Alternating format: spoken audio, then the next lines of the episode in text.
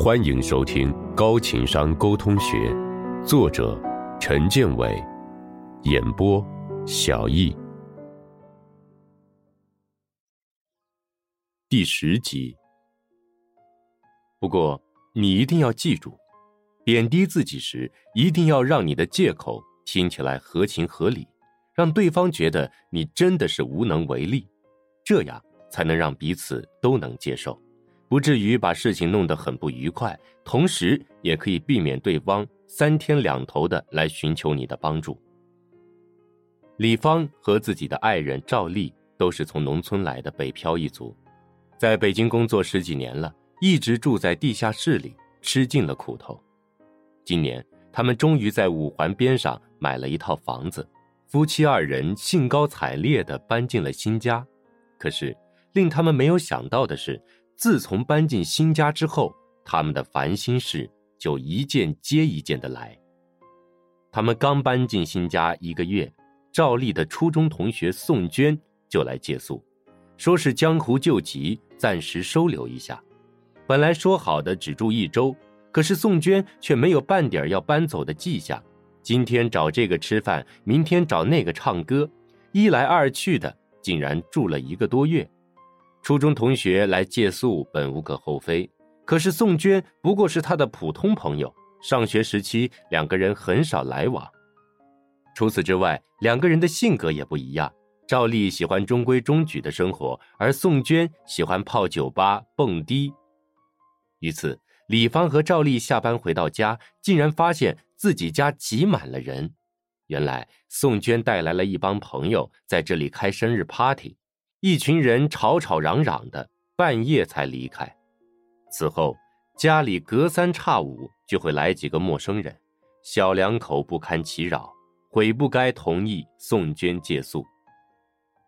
半年后，两个农村来的老乡来北京找工作，听说李芳在北京买了房，于是他们从李芳的父母那里要来了新房地址，没打招呼就找上了门。这两个老乡说。他们住不起宾馆，租房一时又找不到合适的，言外之意就是要在这里借宿。李芳一听，立即想到上半年宋娟在这里借宿的事情，当初着实把他们折腾惨了。一朝被蛇咬，十年怕井绳啊！他再也不敢让别人住进自己的家里了，于是对他们说：“哎，北京的房价太高了。”我买房都后悔了，虽然是交了首付，可是每月还的房贷可不是一个小数目。我们两个人的工资加一块勉强够，最近正考虑着租出去两间，缓解一下我们的经济负担。总不能不吃不喝吧？明天又到了还房贷的日子了，我刚从朋友那借来两千块钱救救急，愁死我了。对方一听，也只好另谋他法了。遇到违背自己意愿的事情，及时拒绝。反而是一件好事，避免因为此事而生出许多不必要的枝节。如果你拒绝的理由对事不对人，表现的又谦虚、心有余而力不足，一般对方都会知难而退，不至于搞得大家面子上很难堪。如果帮助他人只是举手之劳，相信谁都会欣然应允他人的请求。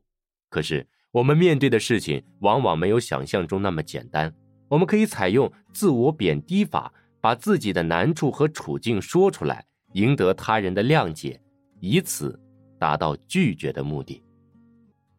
外交辞令拒绝法，模糊界定是和不是。使用外交辞令拒绝法，既给对方留下了一点希望之光，不至于让对方难堪或者太失望，又为自己争取到回旋的余地。遇到不想回答或不愿回答的问题时，外交官们总是能用一句话或一段话搪塞问话者，这就是我们所说的外交辞令。外交辞令一般适用于外交场合，指的是客气得体而无实际内容的话。有人形象地称之为没有错误的废话。在一些重要场合，国与国之间交往一般会使用外交辞令。它的特点是说话往往只说一半，或者使用各种托词。表达赞同时，可以用理解、同情、注意到、不提出异议等不同程度的词；表达关注时，可以用感到不安、深感遗憾、严重关切、强烈谴责等不同含义的词。一名娱乐报刊记者为了采访某明星，首先打电话给他的经纪人。经纪人接通电话后，耐心地听完了记者的解释，明白了他的采访意图。但是按照规定，该明星接受采访前必须要经过他本人的同意，所以经纪人无法应允记者的请求。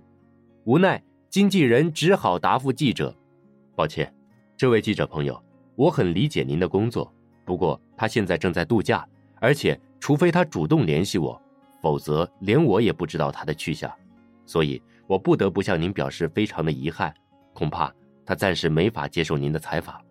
这名娱乐报刊记者不依不饶地说：“既然如此，不采访他也行，您只需要替他回答我一个问题。我想问的是，据说他近期有结婚计划，不知传言是真是假？”经纪人回答说。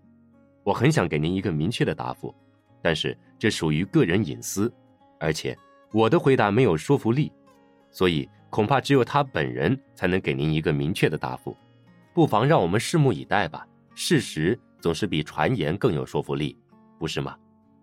在生活中和职场上，当你暂时无法回答是或不是时，可以说一些搪塞话，模糊界定是和不是，比如可以说。天知道，这个嘛，暂时不好说，等等看吧，事实会告诉你的。职场上有很多人因为不懂得使用外交辞令拒绝法，拒绝他人的方式不对，最后吃尽了苦头。尤其是和领导相处，不懂得如何拒绝自己的领导，伤了领导的面子，最后很可能断送了自己的职场前途。徐主任拿来一叠厚厚的文件。足足有五十几页，对秘书何娟说：“这是明天开会时要用到的资料，你把它转成电子稿，然后打印出来，下班前交给我。”何娟看了看表，离下班只剩下一个多小时了，而徐主任的手稿写的又那么模糊，平时完成这项工作至少需要一天功夫，今天竟然要求一个多小时完成，这怎么可能呢？于是，他不满地说。这也太多了，我怎么可能完成呢？徐主任的脸立即沉了下来，冷冰冰的说：“什么？太多，不能完成？那就请你去一家钱多活少的公司吧。”何娟一脸茫然不解的问：“您一下拿来五十几页，平时要一天才能完成，今天却只给我一个小时，能完成才怪呢？”徐主任不满的说。你平时工作就很消极，经常这也完成不了，那也完成不了。既然什么都完成不了，我为什么还要请你做我的秘书呢？何娟心高气傲，怎么可能受这样的委屈？听了徐主任的话后，她知道自己是没法继续在这个公司待下去了，只好选择离开。何娟的离开令人感到惋惜，不过也是可以想象的。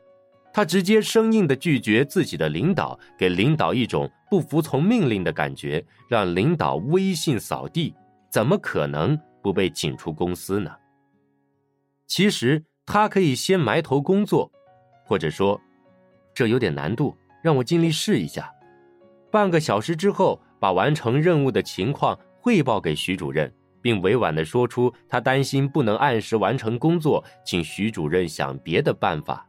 如此一来，徐主任就会意识到自己的要求是多么的不合理，自然会延长期限或请他人协助完成。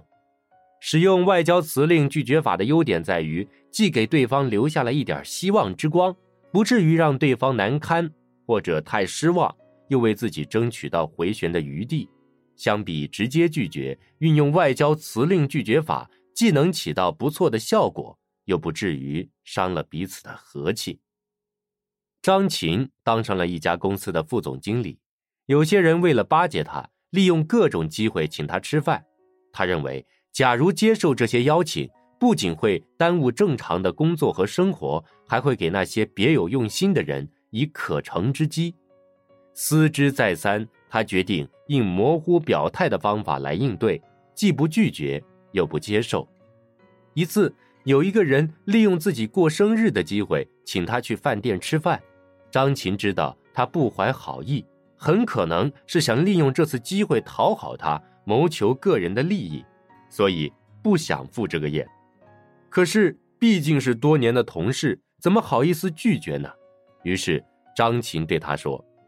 你请我吃饭那天，总经理可能要带我去见个客户。这样吧，如果那天我有时间，我肯定去参加的。张琴的言下之意不难理解，如果没有时间，就没法参加了。虽然是拒绝的意思，可是换种方式说，却具有缓冲作用，不至于让人听着不舒服。拒绝的话不能轻易说出口，因为有很多忌讳。不懂得拒绝方法的人，很可能因为一两次拒绝就得罪了相交多年的朋友，断送了两个人的友谊。而善于拒绝他人的人，虽然经常拒绝他人，可是却从来不会招来埋怨。转移话题，巧妙堵住对方的嘴。如果你不想听别人说的话，又不方便直接拒绝对方，最好的办法。就是转移话题，巧妙堵住对方的嘴。在日常生活中，我们经常会遇到一些令人尴尬的问话。在这个时候，假如我们直接回答“不能告诉你”，就会显得自己没有礼貌，对人不尊重，也会给对方造成心理上的不愉快。那么，如何巧妙的回答才能拒绝对方，同时又不会让自己陷入难堪的境地呢？转移话题。无疑是一种十分有效的拒绝方法，它能巧妙地转移他人的注意力，既让自己的目的达成，又很好的维护对方的面子，避免引起正面冲突。王小姐是办公室里唯一的女子，性格开朗外向，周围的同事都围着他转，喜欢跟他聊天开玩笑。随着大家越来越熟，身边的同事说话越来越肆无忌惮。什么话都敢说。一次，办公室里的小郭在他的面前和同事们闲聊，竟然毫不顾忌地讲起了一些不堪入耳的段子。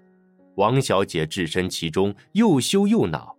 可是为了这一件小事和同事撕破脸不值得，显得自己心胸太狭窄了。毕竟大家在同一家公司工作，平时低头不见抬头见。王小姐站起身，打断小郭说。小郭，别光顾着闲聊呀！刚才让你找的新产品资料，你找到没有？小郭找到后，又开始接着聊起来。王小姐再次打断他说：“小郭，抓紧时间整理财务报表吧，总经理今天下午开会时要用。”小郭再开口时，王小姐又打断说：“小郭，你们这个月的销售情况怎么样？比上个月有突破吗？”这样几次下来之后。小郭终于明白了王小姐的意思，开始注意自己的言语。其他同事也已心知肚明，都改掉了在女同事面前肆无忌惮开玩笑的缺点。如果你不想听别人说的话，又不方便直接拒绝对方，最好的办法就是转移话题，巧妙的堵住对方的嘴。也许你心里会有顾虑，担心这样做太没有礼貌。其实这样做。一点问题都没有，因为是对方先没有礼貌，你不过是在提醒他注意自己的言行举止，而且采用这种方法，不仅不会让对方觉得你没有礼貌，而且还会让对方觉得你的态度很好。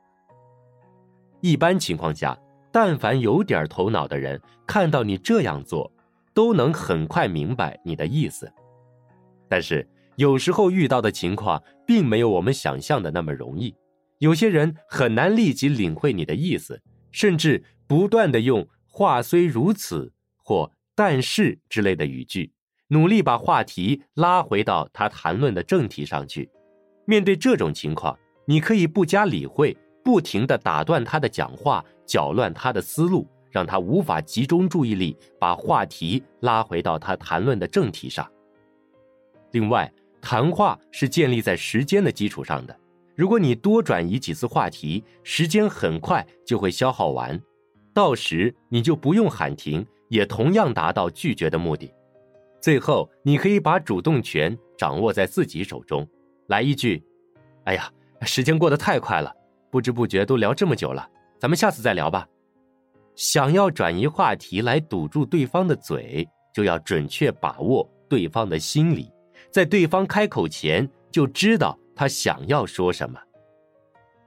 赵倩和吴森经常在一起工作，一来二去的，吴森渐渐的对赵倩产生了爱慕之情。想追求她，赵倩已经隐隐感觉到吴森的爱慕之情，但是她觉得自己对吴森没有任何感觉，所以想拒绝他的示爱。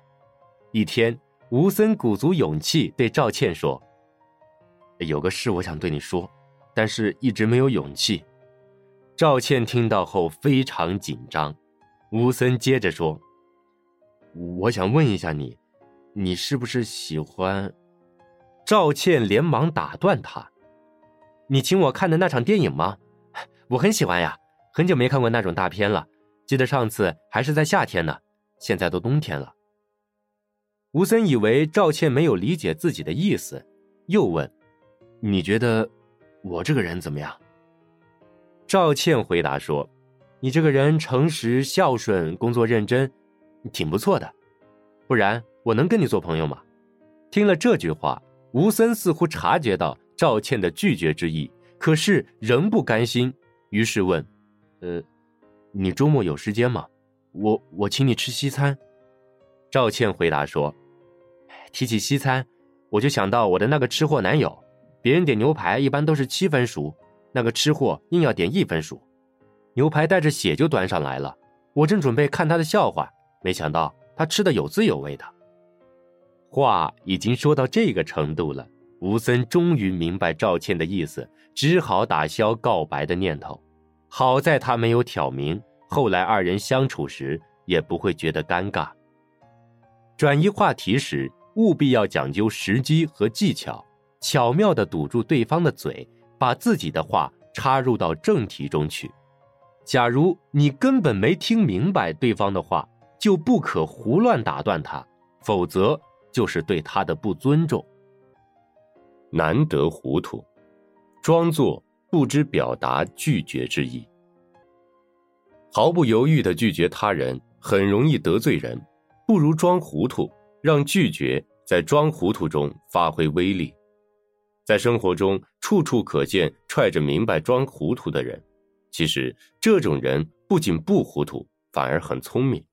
他们达观、洒脱、成熟。处处显现出人情的练达。著名诗人李白写过一句诗，叫“大贤虎变愚不测，当年颇似寻常人”，揭示了装糊涂的处世哲学。装糊涂是一种行之有效的拒绝方法，不过在具体应用的过程中，一定要把握好度。不糊涂会让人觉得难以相处，太糊涂。会让人觉得缺乏主见，只有恰到好处的糊涂，才能编织出良好的人际关系。有一家网络公司，由于业务繁忙，公司人手不够，所以加班已经是家常便饭了。一天，大家已经持续加班三个小时，都想早点回家休息，可是还有一点扫尾工作需要有个人继续加班处理。总经理在办公室询问。今天晚上需要有个人辛苦一下，大家下班后必须要有一个人继续留下来加班，谁愿意？大家你看看我，我看看你，没有一个人响应。看到大家的积极性不高，总经理气得火冒三丈，开始教训人。公司现在正是困难时期，加班多一些，需要每一位员工配合。如果积，如果工作积极性不高，以后公司怎么能放心把重要的项目交给你们？紧接着，总经理问新来的员工小雪：“我说的对吗？”小雪，小雪知道这是烫手的山芋，说不对吧会得罪总经理，说对吧会得罪其他的同事，所以装糊涂说：“啊，您说什么？哎，真不好意思，总经理，我刚没听清楚您说的话，这两天也不知道怎么了。”耳朵总是听不太清，时好时坏的。总经理无可奈何的苦笑了一声，对小雪说了一声“没事”，又问新来的员工小何：“你说一下，小何，我刚才说的对吗？”小何无奈的说：“对对，您说的话很对。”其他同事听到小何的话后，虽然表面上没说什么，但是都在心中埋怨他。当然，这加班的最终人选也理所当然的成了小何。上司提出一些难以回答的问题或者不好拒绝的请求时，如何拒绝，直接体现出下属情商的高低。机智的下属懂得挑选适当的时候装糊涂，懂得如何装糊涂，巧妙拒绝他人。生活中受人欢迎的人，为人和善，懂得装糊涂的学问。他们有自己的原则，不卑不亢，涉及自己的底线的事情，不失强硬，却非常有技巧。既不对违背自己意愿的事妥协，又圆融的处理了人际关系。如果你也懂得运用这门技术，你就会成为一个高情商的人。